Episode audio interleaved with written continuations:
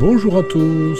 Aujourd'hui, avec les commentaires de Tarcio Rodriguez, le café avec spiritisme commente un extrait du livre La vigne de lumière, chapitre 174 intitulé Le programme du maître.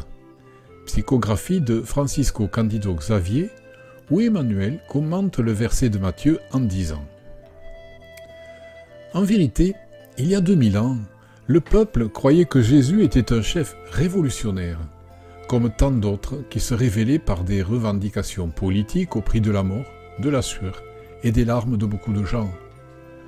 De nos jours encore, nous voyons des groupes compacts d'hommes indisciplinés qui, en dirigeant ou en obéissant, se reportent au Christ en l'interprétant comme s'il s'agissait d'un meneur de rébellions individuelles assoiffé de guerre civile. Pourtant, il ne transparaît de l'Évangile aucun programme dans ce sens. Que Jésus est le divin gouverneur de la planète, nous ne pouvons en douter. Que fera-t-il du monde rédimé? Nous ne le savons pas encore, car il est interdit à l'humble soldat de connaître les plans du général. Toutefois, la bonne nouvelle est très claire quant au premier programme du maître des maîtres.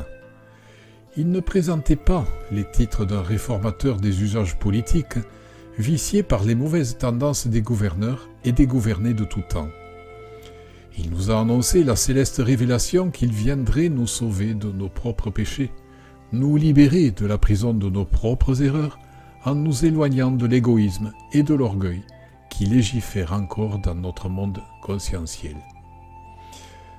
Dans cette réflexion, Emmanuel commente le premier chapitre de l'évangile de Matthieu, versets 21 à 23, qui disent Et elle donnera naissance à un fils, et vous l'appellerez Jésus, parce qu'il sauvera son peuple de ses péchés.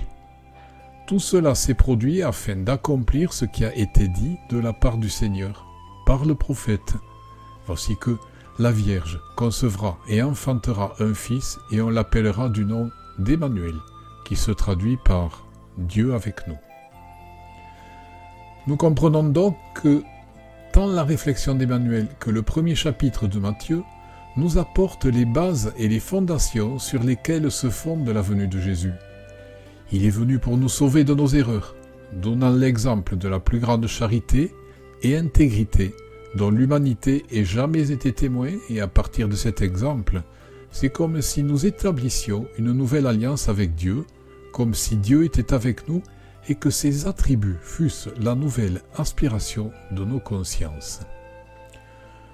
Nous reconnaissons l'ascendant du Christ dans le monde, mais nos consciences sont-elles tournées vers son règne? C'est pourquoi Emmanuel souligne dans la réflexion que l'humanité oublie la pertinence de la transformation morale de l'individu, de son adhésion à l'Évangile, du changement de ses habitudes et de ses intérêts personnels. Et cela nous rappelle également que, jusqu'à ce jour, nous en sommes encore à la simple phase du début de l'apostolat évangélique. Le Christ, libérant l'homme de ses plaies pour que l'homme vertueux arrive à purifier le monde. Le royaume individuel qui pourra accepter le service libérateur du Sauveur tournera la, nouvelle vie.